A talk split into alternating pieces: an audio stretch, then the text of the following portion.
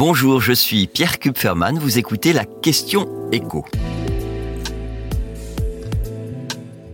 Dans quelle ville la taxe foncière pèse-t-elle le plus lorsqu'on achète un logement?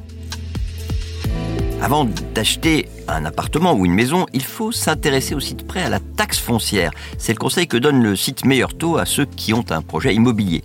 Et c'est un conseil très judicieux parce qu'il y a de fortes différences d'une commune à l'autre.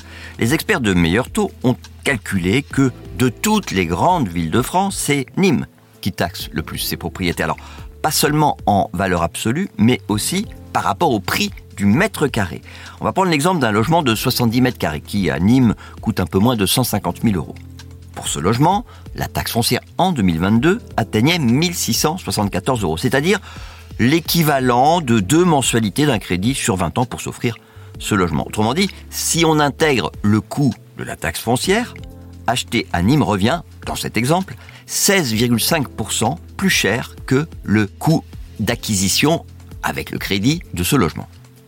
Donc, c'est à Nîmes que la taxe foncière pèse le plus lourd. Mais cette ponction fiscale, elle est aussi très importante dans d'autres grandes villes. C'est le cas à Saint-Étienne, au Havre, à Dijon, au Mans et à Grenoble, avec toujours, pour ce logement de 70 mètres carrés qu'on a pris en exemple, acheté à crédit, un surcoût généré par la taxe foncière qui, dans toutes ces villes, dépasse les 10%. Vous noterez que dans ces six grandes villes, le mètre carré est relativement peu cher. On est systématiquement sous les 3000 euros le mètre carré. Et à l'inverse, eh bien c'est dans les grandes villes où le mètre carré coûte beaucoup plus cher que le poids de la taxe foncière se fait le moins sentir, notamment bah, parce que ces villes ont jusqu'à maintenant moins ponctionné leurs propriétaires, et puis que quand vous payez 2000 euros, voire plus de mensualité de crédit, bah, quelques dizaines d'euros par mois pour la taxe foncière, ça paraît pas grand-chose. On est, pour être précis, sous les 5% de surcoût à Nice, à Lille et à Lyon, et à 1,4% à Paris.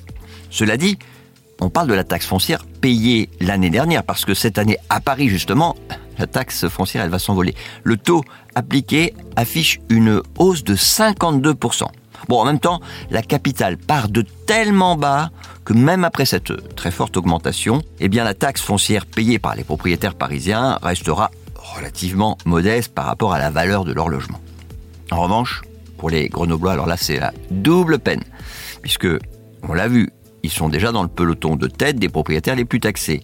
Et cette année, eh bien, la municipalité a prévu une hausse de 24% du taux de leur taxe foncière.